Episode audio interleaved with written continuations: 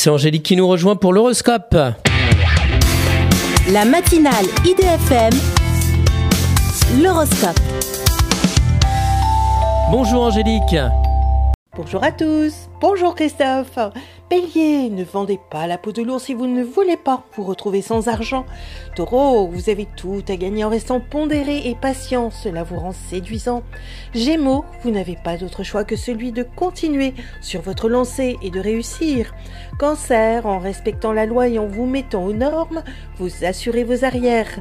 Lion, partagez entre une relation officielle et un amour adultère, vous êtes passionné.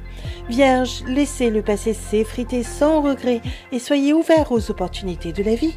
Balance, parfois l'absence d'un être cher oblige à se tourner vers d'autres occupations. Scorpion, les idées et votre créativité sont les moyens parfaits pour réaliser votre ambition.